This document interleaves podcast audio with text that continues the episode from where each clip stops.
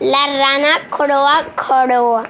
Las ranas viven en las charcas y en los orillos de los ríos. Son verdes y dan saltos para andar. Se alimentan de, de mosquitos y de otros insectos. Los cazan con su, con su larga lengua.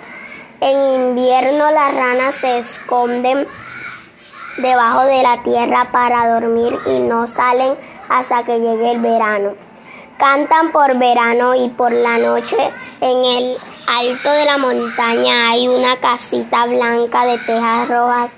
Tiene al frente un camino de piedras y una palmera verde.